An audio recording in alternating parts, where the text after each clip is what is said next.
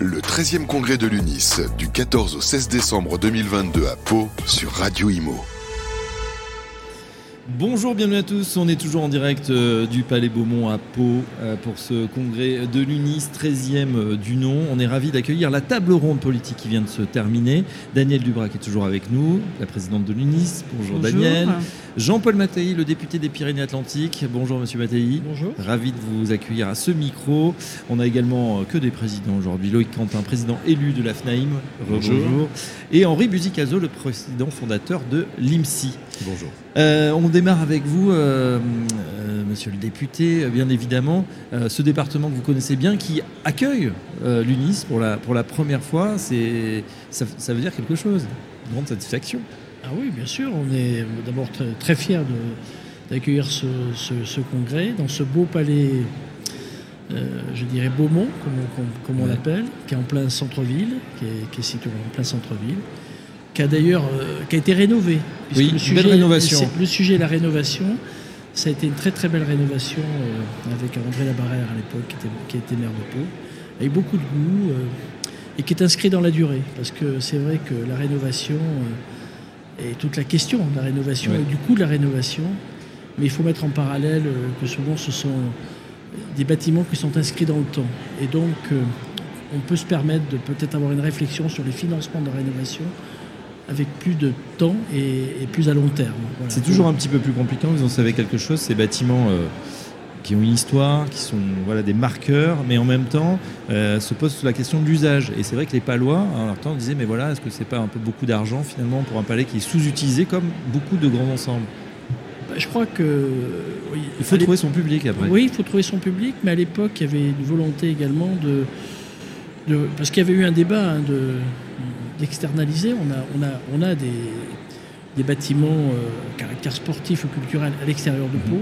mais, je crois, mais, mais, je crois que la volonté euh, de, de, rénover le centre-ville et de donner une priorité au centre-ville est, est, un élément, euh, c'est une bonne image. Et, ce, que, ce, que, vient de faire François Bayrou avec le quartier du Foirail est aussi quelque chose de remarquable, avec les halles de Pau aussi qui ont été mhm. rénovées. Donc il y a une belle continuité. maintenant, il faut que la ville soit accessible que, elle n'est pas encore, elle n'est pas assez euh, De toute façon, c'est un problème euh, partout en centre-ville et on n'a pas tout à fait la même vision sur une ville moyenne que par rapport à des grandes métropoles où la politique des transports n'est pas tout à fait la même. Paris, on peut très bien se permettre, comme à Londres, de ne pas avoir de voiture. Euh, ici à Pau, c'est plus compliqué. Donc voilà, il faut que qu'on réfléchisse à l'aménagement et l'accessibilité de la ville. Moi, je pense que c'est très important. Alors, on, le signale pour nos auditeurs. Euh, moi, c'est une ville que je connais très bien, évidemment, parce que je suis un peu le régional de l'étape. C'est une ville, effectivement, qui, était, euh, qui avait des rues passantes extrêmement euh, denses, avec des rues numéro 1, rue Serviès, qui ont complètement été éteintes par la piétonisation. Et c'est vrai que le centre-ville s'est vidé au profit des centres commerciaux qui sont nombreux aux alentours. Et ça, c'est un peu regretté par les Palois. Comment on fait pour... Euh, bah, je m'adresse à, toute la tablée, hein, pour redynamiser comme ça un centre-ville qui a été piétonisé. Il faut, revenir en arrière Alors, juste, euh, je suis toujours très pas très à l'aise sur cette question parce que il me semble qu'on a vu l'aménagement des villes moyennes avec un, rétroviseur, on ne s'est pas projeté dans les nouvelles formes de, mobilité de, demain, de mmh. demain. Petit véhicule électrique, petit accès. Parce que si vous voulez avoir des familles qui viennent s'installer en centre-ville, euh, avec des enfants, avec euh, des courses à faire et autres, il faut qu'on ait une réflexion là-dessus. Voilà, mmh. je, je suis là et là, et c'est vrai que je regrette euh, la rue Serviès, la rue des Cordeliers, ah. la place Clémenceau. On parle des mêmes, effectivement. Et, ça se passe dans de nombreuses villes. Ah, hein, bien sûr, mais euh, c'est vraiment. Voilà, donc euh, est-ce que demain, les nouveaux modes de mobilité, les petits véhicules, euh, voilà, je pense que. La question est ouverte. L'avis de l'expert, Henri Buzicazo. moi, je pense qu'il faut se méfier des sanctuaires. Hein. On, a fait, dans cette ville par exemple, on a fait un travail, c'est sur la durée, hein, c'est des maires hein, successifs, François Bayrou évidemment euh, euh, dynamise encore ça, sur la rénovation du patrimoine de cœur de ville, qui était en très mauvais état, qui était délabré, qui était avec de la vacance euh, technique, c'était plus habitable. des commerces de pieds d'immeubles, bien sûr, qui ne vivaient pas non plus. Tout ce travail-là, patrimonial, sur la pierre, a été fait opération programmée d'amélioration de l'habitat. Je dis volontiers François Bayrou a obtenu aussi avec ceux, qui l'entourent, les, élus, euh, Jean-Paul Mattei a, pris sa part, euh, a rendu Pau éligible au Malraux. Hein. Cette ville ne l'était pas, ville royale, le quartier du château. Elle est heureusement éligible au, au Malraux. Euh, mais sur la question de, des, circulations, de, la mobilité, euh, on n'a pas été visionnaire. Ici, comme dans d'autres villes, voilà ce que j'appelle sanctuariser. Alors, on peut sanctuariser euh, les grandes capitales. Mmh. qui ont un patrimoine magnifique, et puis il faut y veiller. Et puis c'est vrai que, allez, quand on coupe les Champs-Élysées de temps en temps à Paris, moi ça m'embête un peu, puis je trouve ça très bien, quoi. Voilà. Hein, oui, mais quand on coupe la rue du Virus, c'est pas terrible non plus. Non, mais, et, dans une, ville, mais dans une ville moyenne, dans une ville moyenne, en effet, il faut, il faut savoir qui doit y venir, qui doit y habiter. Exactement ce que disait de manière très euh, pragmatique euh, Jean-Paul Mattei, euh, et, donc permettre ces circulations. On a éteint tout ça avec que des bonnes intentions, que des bonnes intentions, hein, naturellement. Mais le plan de ville, il a été amélioré quand François Bayrou est arrivé. Il était aberrant. Enfin, en, clair, on a, on a trombosé complètement cette ville. Aujourd'hui, il faut la réoxygéner. Et puis, il faut aussi, bien sûr, lui créer une attractivité économique encore plus forte. Euh, mais on est en train, moi je suis très heureux de ça. Alors le maire l'a dit avec, euh, avec fierté ce matin, mais il n'a pas menti. Euh, les atouts que cette ville a toujours eu, historiquement, on est en train quand même de les, de les retrouver tous, tous hein, que ce soit le sport, la culture, la profondeur historique, la beauté patrimoniale. Euh, voilà, il faut que ça, ça bouge un petit peu plus. Moi aussi, je regrette la, la, rue Serviès, la rue des Cordeliers, la place Clémenceau qui bougeait. C'est plus eh trop le cas. Voilà. Loïc, on à part les, les, soirs de demi-finale. Alors, moi, je ne suis pas un spécialiste de Pau, mais simplement, je crois que. Mais vous avez eu ça dans d'autres villes Oui, dans d'autres villes. Je peux parler de la mienne, la ah ville de Nantes. Euh, simplement, on a toujours accompagné piétonisation avec, euh, finalement, on a augmenté le temps d'accès au centre-ville. Je compare deux villes, Nantes, Strasbourg. Nantes, la part du commerce de centre-ville, c'est 14% par rapport à la totalité de l'agglomération.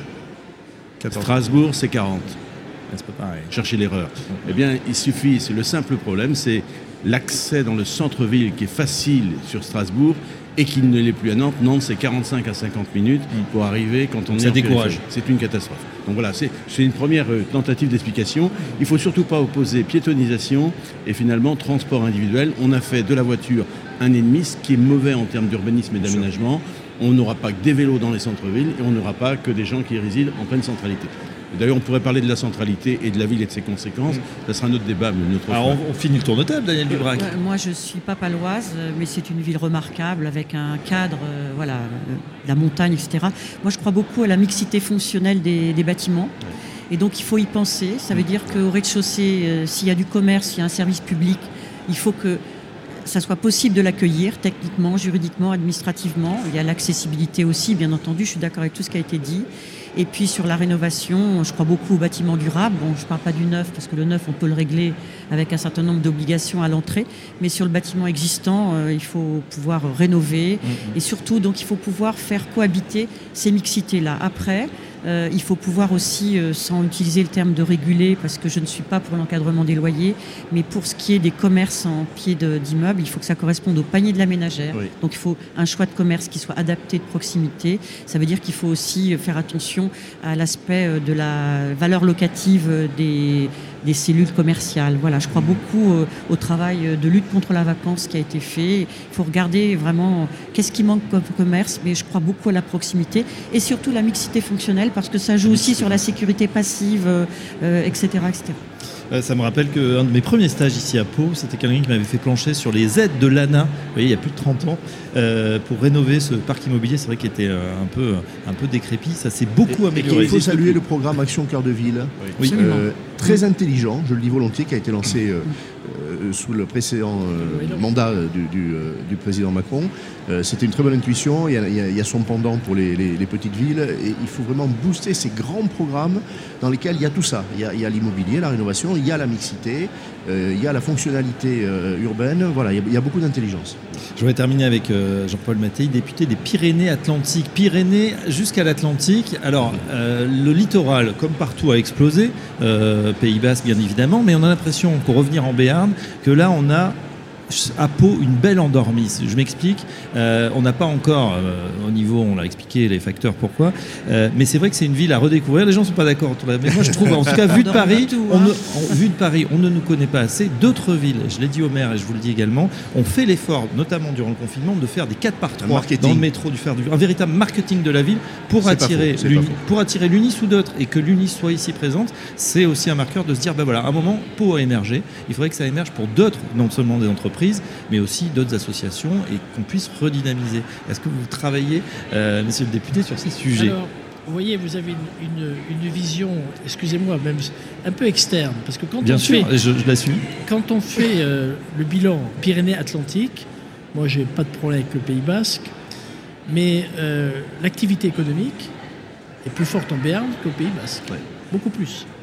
Alors il y a, il y a la mm-hmm. vitrine de ce que représente le Pays Basque. Et là, on a toutes les problématiques qu'on rencontre en zone tendue, accès au logement et autres, je n'y reviens pas. C'est un sujet qui me préoccupe énormément, sur lequel je suis mobilisé, à la fois pour les Basques, pour les Corses, pour la Bretagne et autres. C'est un vrai sujet, et, notamment le phénomène des résidences secondaires. Mais c'est un autre débat. Mhm. Ici en Béarn, euh, on est plus sur du euh, des résidences principales ou, l'installation à long terme. Donc je crois que justement la, finesse de François Bayrou, c'est de sentir tout ça, c'est de rénover euh, cet habitat ancien, de mettre des zones d'attractivité, les halles de Pau, euh, je dirais le Méliès avec une salle de, concert dédiée. Euh, je crois qu'on avait une réflexion il y a quelques années avec Marc Cabane, qui a été adjoint au maire de, François, avec Jean-Paul Brun.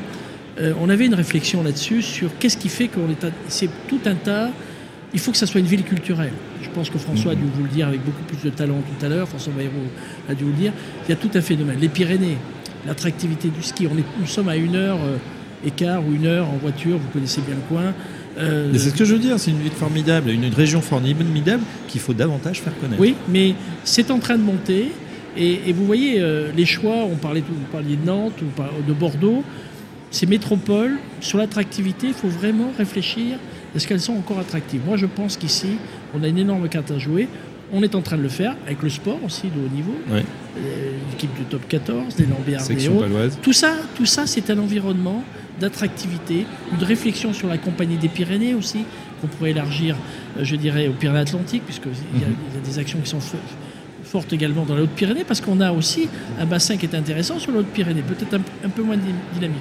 Vous savez, on avait ce qu'on appelait la région des Pays de la Dour, qui était Pays Basque, Béarn et, Bigorre. Euh, voilà, je pense que c'est un peu ça notre ADN et ce qui, peut être du passé, pour moi, résonne pour l'avenir. Eh oui, en tout cas, on est ravis d'avoir pu partager avec les adhérents de l'UNIS un peu de cet ADN euh, commun qu'on a ici euh, pour certains d'entre nous autour de la table. On signalera quand même que l'attractivité et la, la connaissance de l'attractivité comment ça s'opère? Par des volontés locales. Bien sûr. Alors, les élus locaux, bah, ici, on, a pu rencontrer Jean-Paul Mattei, on a pu rencontrer François Bayrou.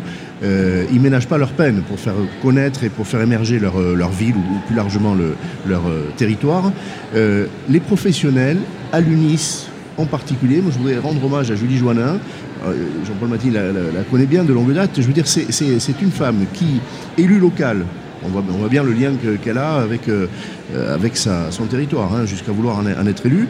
Euh, bah, s'est battue. Voilà, moi j'ai contribué à ça, euh, voilà, je dirais amicalement, hein, affectueusement. Elle s'est battue pour que cette ville soit choisie par l'UNIS. C'était pas évident. Hein, la présidente l'a dit avec beaucoup de franchise. C'était pas évident parce que les concurrents c'était des grandes villes.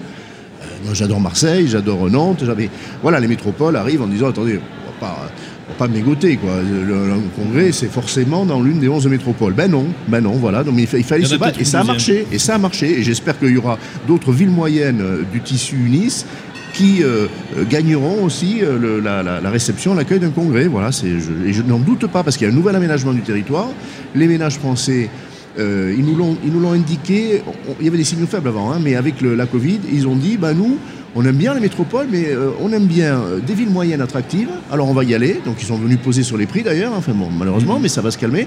Et sur des territoires ruraux, sur des communes rurales, euh, où il y a beaucoup de choses, une qualité de vie. Donc je crois qu'il n'est plus bon bec que des grandes villes. C'est fini, même si bien sûr elles garderont une puissante attractivité, c'est évident. En tout cas, merci à Daniel Dubrac, la présidente, d'avoir validé très bien reçu, ce choix. Hein. on a été très bien reçu par la mairie. Hein la SPL, etc. Je dois le dire, c'était exceptionnel aussi, il faut quand même le dire. Preuve d'attractivité, s'il en est. Le garde des Sceaux est en ce moment à Pau euh, pour une inauguration. Donc on va rendre le monsieur le député Jean-Paul Mattei euh, aux affaires et, euh, et à cette, cette, présentation, cette rencontre avec le garde des Sceaux. Un grand merci à Jean-Paul Mattei, député des Pyrénées-Atlantiques, Loïc Contin. Henri Buzicazo, bien sûr, et Daniel Dubrac. À très bientôt, messieurs, dames, sur Radio Imo. Merci. Le 13e congrès de l'UNIS du 14 au 16 décembre 2022 à Pau sur Radio Imo.